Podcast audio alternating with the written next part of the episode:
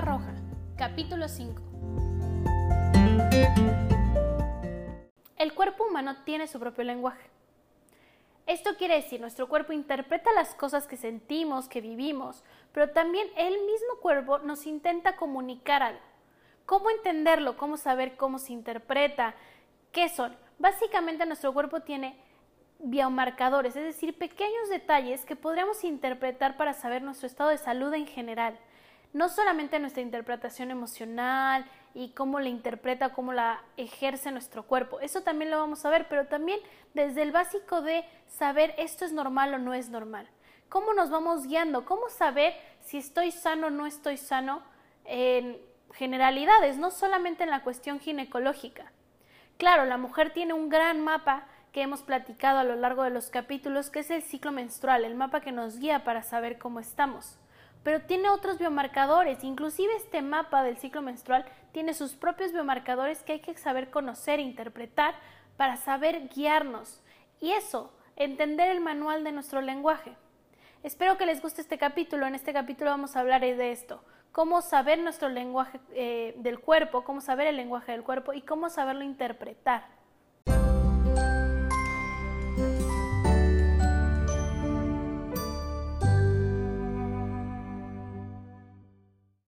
Empecemos por los datos de cómo iniciar a descubrir esto de qué pasa por nuestro cuerpo. Básicamente consiste en ser detectives. Es encontrar pistas que nos inclinen hacia qué puedo llegar a tener. Esto quiere decir, no, no vamos a, googlear y, creer que Google eh, es como el médico de cabecera. Porque si nosotros googleamos, este, eh, no sé, comezón, eh, enrojecimiento y dolor de cabeza, nos va a salir que nos vamos a morir mañana. Y eso no quiere decir que seamos detectives de nuestro propio cuerpo. No voy hacia que nos autodiagnostiquemos o nuestro, eh, base de todo sea automedicarnos, sino que es el cómo conocer e interpretar nuestro cuerpo y nuestras señales. Entonces, esto es ser detective, básicamente para hacernos responsables de nuestro cuerpo y no ser eh, constantemente o completamente dependientes de un sistema de salud, de decir, ah, es que, entonces, ¿con qué especialista voy? Porque me duele la uña, pero también me duele eh, la pestaña, y entonces esto es ser detectives, con calma, respirar y poco a poco, antes de enfermarnos, haciendo una revisión de prevención, es decir, antes de que nos enfermemos y saber si hemos cambiado nuestro estado de salud. ¿Cómo es esto de ser detective? Básicamente consiste en compararnos un poco como comparamos a los niños de decir, mm, mi hijo ya sabe leer, pero el otro no, o sea, cosas que de comparación, igual cuestiones de salud, como que, por ejemplo, tenemos que saber cuánto es lo normal de cosas preventivas como nutrición, higiene, eh, ingesta de agua. Entonces, a ver, tengo muchísima hambre. ¿Cuánto es muchísima hambre? Pues eso siempre debe haber una aproximación con alguien que te guíe. ¿Quién te puede guiar? Pues este podcast te puede guiar, espero, pero profesionales de salud, en teoría debería de haber un approach, una aproximación con un sistema de salud que te pueda guiar en la parte preventiva. Con mucho, ¿cuánto es mucho? Ajá. Bueno, tengo hambre todo el día y no se me quita. Eso, por ejemplo, no es normal en cuestión de nutrición. en cuestión de tener mucha sed. ¿Cuánto es mucha sed? Tomo y tomo agua y no sacio mi sed. Eso es mucha sed, ¿no? Eh, voy a hacer mucha pipí. ¿Cuánto es mucha pipí? Pues me acabo de parar al baño, vuelvo a ir. Dato de alarma. Ajá. Estos son, por ejemplo, datos hacia diabetes, pero en general son datos que salen de la normalidad. Para eso tenemos que hacer un poco de autoconciencia y reflexión de cuál es mi normalidad. Es más difícil cuando la normalidad ya hemos llevado mucho tiempo eh, con enfermedad o mucho tiempo en algo no sano y entonces no notamos cuál es la normalidad sana. Lo entiendo. Así es que yo toda la vida he tenido estas ronchas. Pues sí, pero tenemos que checar en algún momento si eso es normal. Y igual con nuestros hábitos, checar cuánto, qué tanto es nuestra normalidad o qué tanto es una normalidad saludable. Entonces, bueno, paso uno, ver cuál es nuestra normalidad. Yo me conozco y sé que está dentro del rango normal, que, eh, no sé, voy una vez al baño, eh, voy a orinar eh, cinco veces al día, Cosas así que aunque suenen muy burdas o muy toscas, van de la mano en empezar a saber cuánto es lo normal. ¿Y qué es lo normal para mí? Ajá. ¿Cuánto se me cae de cabello? ¿Cómo voy a saber que se me cae más el cabello si no noto si se me cae el cabello o no? Que aunque no lo crean, sí llega a pasar. A veces no sabemos ni siquiera esas cosas básicas. ¿Se te cae el cabello o no se te cae el cabello? No sé, nunca me he fijado. Ajá. Eh, ¿Te duele el abdomen antes de que te baje? No sé, nunca me he fijado. ¿Te duele la cabeza? ¿Sufres insomnio? ¿Algo antes de que te baje? No sé. O sea, al menos que sean síntomas muy fuertes. ¿Cuántos días antes? No, pues no sé, como de 3 a 7. No, pues 3 a 7 es muchísimo rango. Ajá. Entonces es eso, hacer autoconciencia. Por eso esta parte de mm, autoconciencia es como el mindfulness de la salud. Es como un presente, hoy, ¿cómo estoy? Esto es mi normalidad, estoy dentro, dentro de la normalidad. Entonces, bueno, esto es de la mano de ser detectives. Hablemos de biomarcadores. ¿Qué biomarcadores podemos notar? Ya les dije algunos como de salud en general. ¿Cuántas veces vamos al baño? Cualquier dato que nos salga de la normalidad, es decir, me duele el orinar, por ejemplo. Ojo, puede ser infección de vías urinarias. Ajá.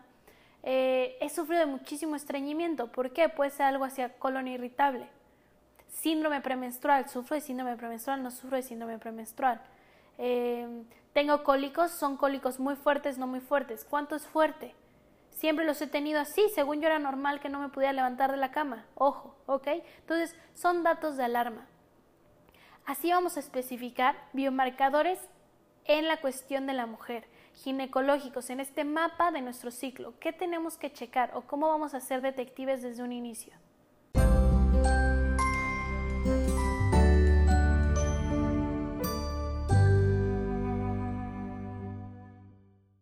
Yo creo fervientemente que la forma de empoderar a la mujer es paso uno, que conozcamos nuestro cuerpo. Si nosotros nos conocemos, el siguiente paso es, ok, que me comprenda el otro. Pero si nosotros no nos entendemos y no me conozco, ¿cómo voy a intentar que el otro me conozca? Y paso uno para este conocimiento del cuerpo de la mujer es ciclo menstrual porque les digo que es el mapa, tenemos que entender este mapa porque todo se rige, muchísimas cosas, si no es que la mayoría de las cosas de nuestro cuerpo que nos diferencian como mujer se basan en el ciclo menstrual. Entonces, ¿qué tenemos que conocer? A ver, las apps donde llevamos la monitorización del ciclo sirven, sí, de nada eso está mejor eso, pero ese es un promedio que te hace numérico la aplicación que dice, bueno, tu ciclo dura 28 días, eso quiere decir que más o menos ovulas el 14, más o menos 5 días, listo. 28 días era una generalidad, entonces, a ver, regular o irregular, es el primer paso de detective, ¿somos regulares o irregulares? Si tienes una variación o tu ciclo dura distinto a 28 días, eso no quiere decir que seas irregular. El ciclo puede durar de 21 a 35 días, 38 inclusive días, y entra dentro del rango de normalidad de longitud. Más de 38 días de ciclo. Acuérdense que ciclo menstrual eh, se considera desde día 1, día de sangrado, hasta que te vuelve a bajar, no solo de, días de sangrado. Entonces, desde 21 hasta 38 entra dentro de lo normal, perdón. Más de 38 largo, menos de 21 corto. Pero eso aún así no nos hace irregulares. ¿Qué es lo que nos hace realmente decir, ah, ok, somos irregulares? Algo que se llama fase postovulatoria. Entonces, en teoría tu ciclo no debería de tener una variación de más o menos eh, tres días. Esto quiere decir, si siempre eres de 35, a ver, tiene que ser entre 32, 38, 35, todavía esto entra dentro de lo normal. Ajá. Esto a grandes rasgos. Pero ¿qué sería lo ideal? Que conozcamos fase preovulatoria y postovulatoria. ¿Por qué? Porque de eso era lo que les decía cuando veíamos la parte hormonal eh, para decisiones. Si yo no identifico mi fase preovulatoria y postovulatoria, pues no la puedo usar a mi favor. ¿Cómo la identifico? Ok, les decía, las apps te van a dar una media antes de que te marque que ovulaste, va a ser pre y después pues post. Pero esto realmente fue un aproximado para saber cuándo ovulaba la mujer. Dijeron, bueno, la mitad, 14. Pero muy pocas mujeres ovulan ese día realmente. La ovulación solo, eh, solo pasa un día en el mes, ¿ok? Solo es un día en el mes. Entonces uno diría, bueno, pues está cañón, o sea, ¿cómo logran el embarazo si solo es un día? Y el óvulo solo dura 24 horas. Hay algo que se llama ventana fértil. Ajá. La mujer tiene un periodo de fertilidad. Esto dura más o menos 5 días, pero nunca o casi nunca va a caer tal cual en día 14. Y esto es normal, la mujer puede caerle su ovulación un poco antes, un poco después. ¿Esto en qué se traduce? La fase preovulatoria es variable. Esto es normal. La fase postovulatoria, eh, a diferencia, siempre tiene que durar lo mismo. ¿Esto qué se traduce? En hormonas. El estrógeno es la fase preovulatoria. Dependiendo cómo están mis niveles de estrógeno, va a ser cómo está mi fase preovulatoria, qué tan bien recibo esta primavera, qué voy a lograr la ovulación. La postovulatoria se basa en progesterona. Es decir, si no tengo buenos estrógenos que me den la ovulación, el óvulo, la capita que la recubre antes de la ovulación, que se llama folículo, está como bolsita, es como un globo, que durante em, la etapa de estrógenos va creciendo. Es un folículo, se va llenando como de agüita y entonces crece, crece, crece, dentro está el óvulo, crece, crece, crece, y entonces cuando se llena muchísimo explota literalmente y sale el óvulo. Eso es ovulación. La capita, el globito que queda, se llama eh, cuerpo lúteo, cuerpo amarillo. Se hace literalmente como una palomita, como que se secara. Y esto que se seca produce la progesterona. ¿Por qué le estoy dando todo este choro? Porque si no ovulamos, no tengo progesterona. Si no tengo progesterona, voy a tener niveles bajos de progesterona, muy bajos de progesterona, y entonces voy a tener síntomas como que, como lo que veíamos al contrario de lo que nos ha ayudado la progesterona, voy a tener irritabilidad, voy a tener Em, dolor menstrual, voy a tener síndrome premenstrual. Entonces todo va ligado. ¿Cómo? Entonces me van a decir, bueno, pues está cañón, esto está revuelto, entonces preovulatoria, postovulatoria. Básicamente acuérdense que son etapas. Tengo que saber cómo es mi menstruación. O sea, tengo detective. Paso uno, regular o irregular. Pues primero duración, ¿cuánto te dura? Que no varíe más de menos 3. Acuérdense que vamos a eliminar que si no soy de 28 días soy irregular. Ese es el paso uno. Paso dos, conocer menstruación. ¿Cuántos días sangro? ¿Cómo sangro? ¿Esto es normal? ¿No es normal? Ajá. Y vamos a los siguientes pasos.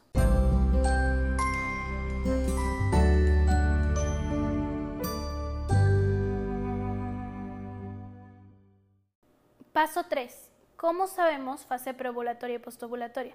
Recuerden que queremos saber cómo están estas fases porque sé cómo está de estrógeno y progesterona. Esto está increíble, quiere decir que puedo saber niveles hormonales a grandes rasgos sin tomarme una muestra de sangre. Tú en tu casa eh, registrando puedes saber cómo estás de niveles hormonales sin una muestra de sangre. Pero bueno, ¿cómo sabemos esto? Básicamente teniendo el punto de corte. ¿Cómo sabemos el, cuál es el punto de corte? Es decir, ¿cómo sabemos cuándo se dividen estas dos fases? Pues su nombre lo dice, la ovulación, preovulatoria, postovulatoria. Y aquí viene el meollo del asunto. ¿Podemos o no podemos saber cuándo ovulamos o cuándo estamos ya en nuestro periodo de ovulación? Sí podemos. Recuerden, las apps dan un aproximado eh, numérico, pero ninguna mujer siempre cae en el mismo día tienes variaciones. Acuérdense, siempre se puede ir para atrás o para adelante si lo vemos como en línea recta. Podemos, claro que podemos, y es relativamente sencillo. Las mujeres que eh, buscan el embarazo y así lo llegan a escuchar un poco más. Hay varios métodos para saber si tenemos, varios biomarcadores, más que métodos. Hay métodos que se enseñan para interpretar estos biomarcadores, pero los biomarcadores ya existen como tal. Acuérdense que biomarcador es una señal de tu cuerpo. Los métodos que existen son más bien las formas que tenemos para interpretarlos. ¿Qué biomarcadores existen? Bueno, la temperatura es uno de ellos. Cuando vamos a ovular, nos sube la temperatura. Por eso es, hay un cambio de temperatura. Por eso es que hay un método para detectar ovulación que es hacia eh, temperatura. O hay maquinitas, tal. Hay maquinitas que también nos dicen cuándo ovulamos a través de hormonas de una muestra de saliva. Esas no las voy a tratar ahorita, ¿ok? Porque requieren un aparato especial. Entonces, mm, voy a ver en biomarcadores. Entonces, una es la temperatura. La otra es el cuello del cervix. Si ubicamos anatomía, quiere decir nuestro cervix está eh, nuestro útero, luego el cuello es como la parte final. Nuestro cuello del cervix varía cuando ovulamos. Cambia en consistencia, eso también se ha dado cuenta. Ese es más difícil que le interpretemos porque pues no sabemos, no podemos estar viendo la consistencia del cervix, ¿ok? Pero bueno, existe que la consistencia del cervix. Hay otro que es que se abre el cervix. Esto es muy interesante, es como una puertita. Nuestro cervix, si ubican la imagen del cervix en anuncios de Papá Nicolau, por favor ubíquenlo, y si se les han hecho un Papá Nicolau, a veces les, hacen algo que se llama colposcopía, es decir, meten una camarita. Básicamente, se ve como una dona, como una donita cerrada, como si no tuviera centro. Este cervix es el que se abre cuando la, eh, mujer va a dar a luz, la dilatación en las películas ya está dilatada al tanto, eso es, ¿ok? Entonces, bueno, a lo largo de nuestro ciclo, cuando vamos a ovular, este cervix se abre, como una puertita, literalmente se abre. ¿Por qué se abre? Porque acuérdense que nuestro cuerpo está hecho para buscar el embarazo. Entonces, ese es el estado saludable del cuerpo de la mujer. Entonces, em, básicamente el cervix se abre. Entonces, ese es otro biomarcador. El cervix se abre cuando ya vamos a ovular. Ese también es difícil si no nos hiciéramos una colposcopia, pero explica un poco el siguiente biomarcador. El otro biomarcador es moco cervical. Yo sé que suena como, la palabra moco es horrible, lo siento, no sé si es horrible o no, pero sí suena como un issue porque suena como una cuestión de palabras que, que no son agradables al oído sencillo, pero así es como se llama, ajá, literalmente moco. ¿Por qué?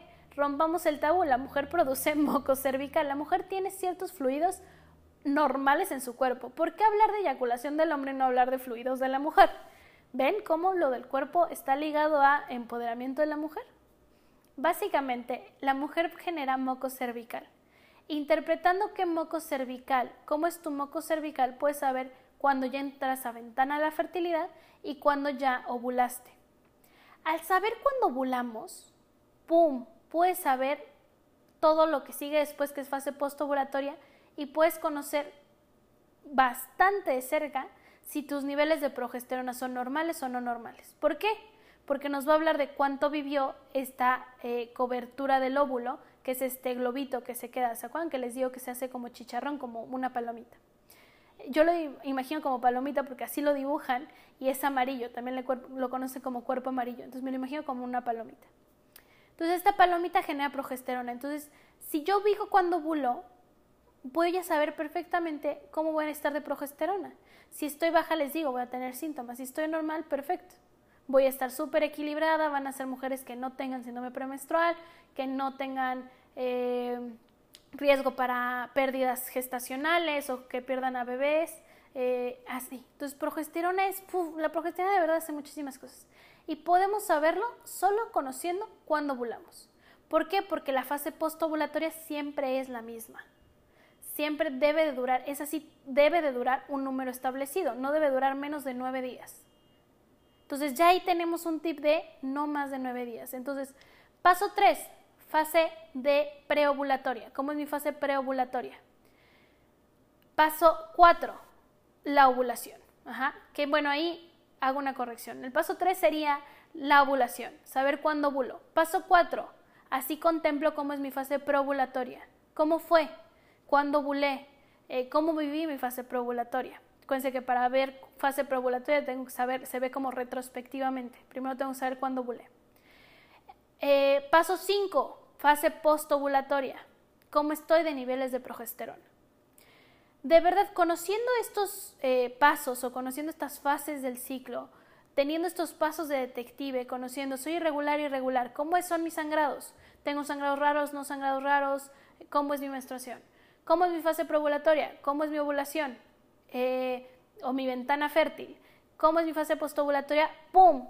Se les juro que van a tener todo un alcance de, ah, ahora entiendo por qué me duele. Ahora entiendo por qué eh, sí me la paso muy mal tantos días. Ahora entiendo por qué no estoy logrando el embarazo, quizás. Ahora entiendo que puede ser que no logre el embarazo que estoy buscando. Esa es la forma de ser detectives. Esa es la forma de saber el decir, ok, me hago responsable de mi cuerpo porque sé cómo funciona.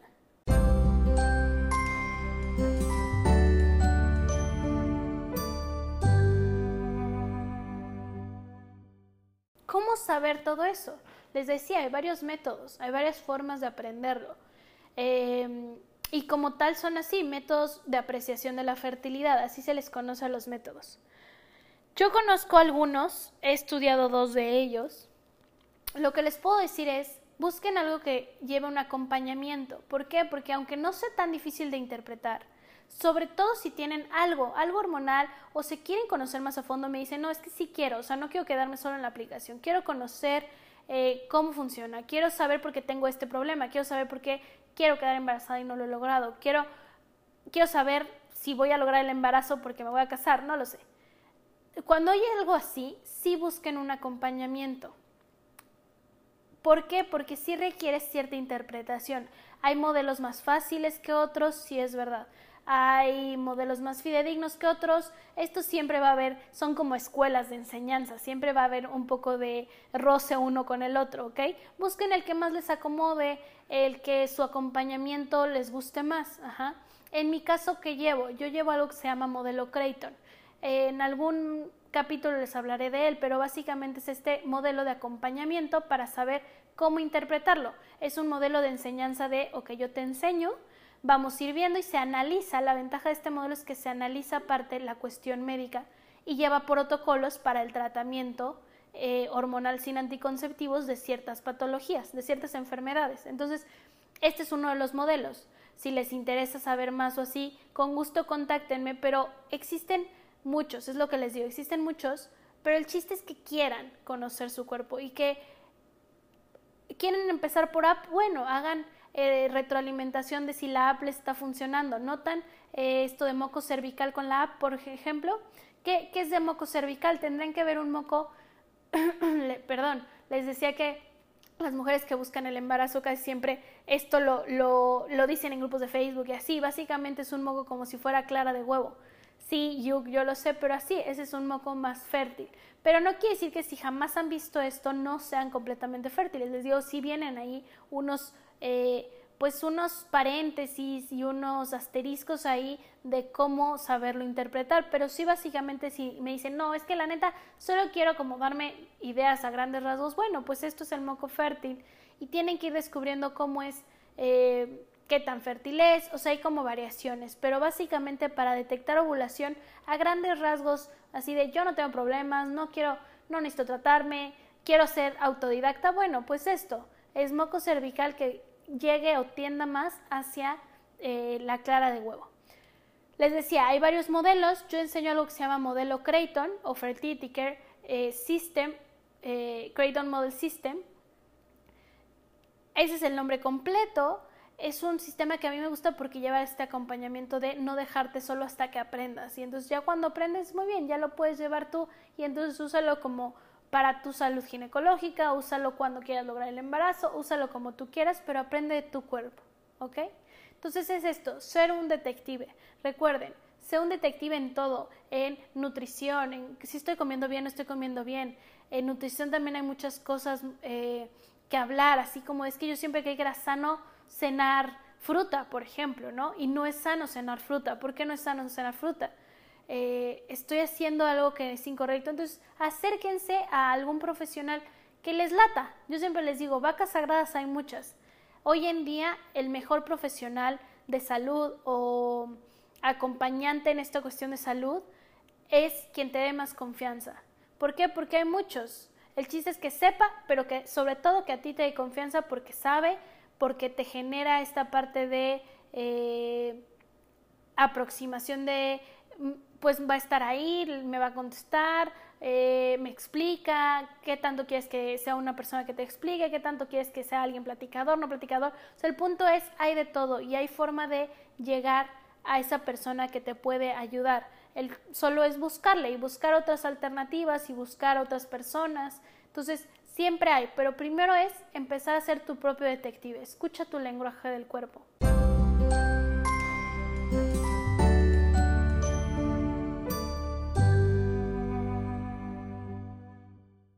Espero que les haya gustado este capítulo. ¿Qué opinan sobre el lenguaje del cuerpo? ¿Han notado estas cosas, estos cambios, temperatura? ¿Han notado estos cambios de humor, por ejemplo? Eh, ¿Alguien se ha notado como estos cambios de eh, moco cervical y moco vaginal que tiene la mujer. Odian decir moco como yo. Nunca creí que me fuera a dedicar a enseñar esto de moco cervical, pero de verdad que uno aprende muchísimo con esto y perderle el tabú. Eh, espero que les haya gustado. Yo agradezco a mis pacientes que ya empezaron en esto. Las quiero felicitar a cada una de ellas porque es esto, es Eh, no importa cómo llegaste al modelo, y a mis pacientes y a todas las pacientes o usuarias del el modelo que yo conozco, pero de cualquier modelo que eh, hayan empezado a conocer su cuerpo, las felicito. ¿Por qué? Porque es el primer paso de esto. Creo que es el primer paso de empoderarse y de decir, ah, este es mi cuerpo y así funciona y entonces puedo tomar mejores decisiones conociéndome primero y no dependiendo que alguien más me diga qué es lo que tengo, qué es lo que debo, qué es lo que, qué, ajá, sino que yo me conozco y aunque pida ayuda y aunque necesite alguien más y tal, me hago responsable de cómo funciono yo y de leer mi manual y de leer mi lenguaje y de ser mi propio detective. Entonces, muchas felicidades a mis pacientes, les mando un saludo. Si alguna de ellas me está escuchando, muchas gracias. Este capítulo es para ustedes porque ustedes ya son unos masters, espero. Y nos vemos el próximo capítulo. Si les gusta, compártanlo.